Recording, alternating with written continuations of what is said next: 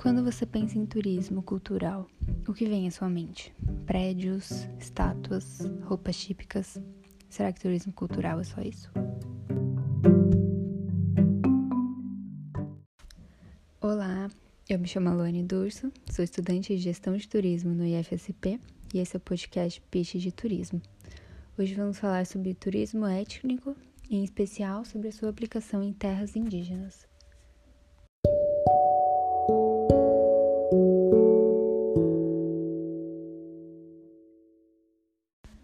Mas afinal, o que é turismo étnico?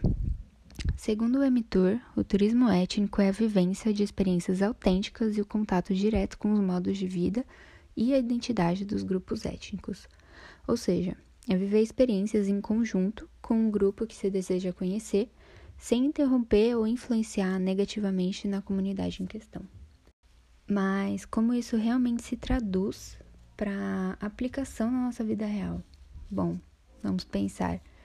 É, fazem séculos que pensamos nos indígenas de forma bem caricata, com rostos pintados, sem roupas, se alimentando exclusivamente de caça, sem acesso à educação formal, entre outros. Agora, que essa ideia é muito antiga nós já sabemos. É, os indígenas vão ao mercado, usam roupas de marca internacional e vão para universidades, entre outras coisas, né? Mas você já parou para pensar quantos indígenas já não seguiram esse estereótipo como uma forma de agradar os visitantes, ainda que esse não fosse o tal contato direto com os modos de vida e a identidade dos grupos étnicos, como está descrito no MTUR?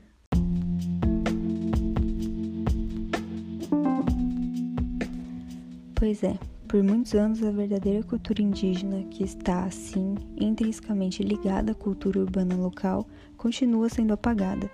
E é isso que eu interpretei que o turismo étnico, em conjunto, é claro, com a Política Nacional de Gestão Territorial e Ambiental em Terras Indígenas, a PNGATI, que garante protagonismo e autonomia sociocultural aos povos indígenas, buscam combater.